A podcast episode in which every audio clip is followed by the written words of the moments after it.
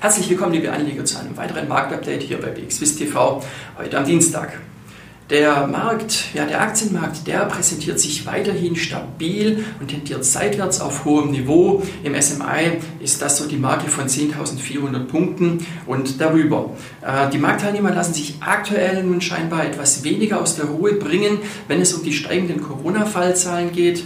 Vielmehr herrscht eher die Zuversicht, dass es doch zu keinem zweiten Lockdown kommen wird und ähm, dass nun ähm, ja, in Zukunft ein oder mehrere Impfstoffe und Impfstoffkandidaten zur Verfügung stehen stehen werden, die dann nun im kommenden Jahr die, äh, ja, die erhoffte Entschärfung der ganzen Situation bringen werden. Ähm, aktuell ist es ja so, dass äh, beispielsweise Pfizer mitgeteilt hat, dass man zusammen mit seinem Partner BioNTech die äh, Corona-Fallstudien ausweiten möchte. Und auch generell ist aktuell im Pharmasektor äh, ja, ganz gut Musik drin, könnte man sagen. Das liegt auch an Übernahmen und Kooperationen. Hier sind aktuell die US-Titel Chili Sciences und auch Merck involviert. Äh, für etwas Zurückhaltung dieser Tage sorgt dann nun die anstehende äh, US-Zinsentscheidung. Äh, hier ist es ja so, dass der Offenmarktausschuss tagt ähm, und ähm, das Ende ist dann für morgen Abend geplant oder wird erwartet, auch mit dem Zinsentscheid. Die Marktteilnehmer an sich ähm, sind hauptsächlich gespannt darauf, welche Aussagen und Prognosen eben gemacht werden zu Wachstum und Zinsniveau und auch Inflation. Vom Zinssatz an sich geht man schon weiterhin davon aus, dass es auch in den nächsten Jahren, dass sich das Ganze nahe der Nulllinie abspielen wird. Auch bei uns hier in der Schweiz sind Fusionen und Übernahmen das Thema, allerdings nicht im Pharmasektor, nein, der Finanzsektor ist es, der im Fokus steht. Medienberichten zufolge ist es so, dass die Credit Suisse und die UBS eventuell hier eine Fusion anstreben. Und äh, beide Titel konnten jetzt vor allem gestern dann stark zulegen. Heute ist es so, dass äh, beide Titel einen Teil dieser Gewinne wieder abgeben.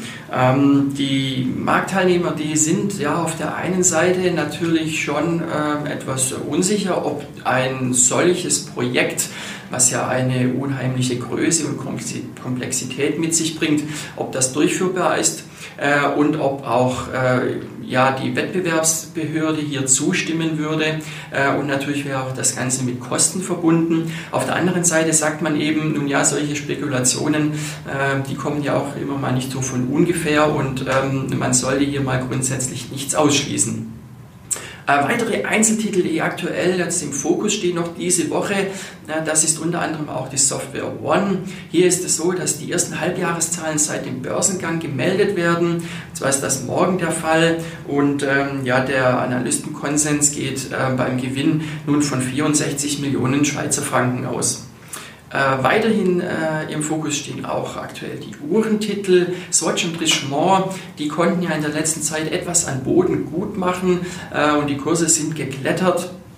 Ähm, es ist so, dass am äh, Donnerstag hier nun die Uhrenexporte gemeldet werden für den August und Marktteilnehmer sind schon gespannt darauf und hoffen auch, dass sich der Trend der letzten Monate nun, der ja positiv war, dass dieser weiterhin anhält und so diese beiden Titel auch weiterhin ähm, Rückenwind haben.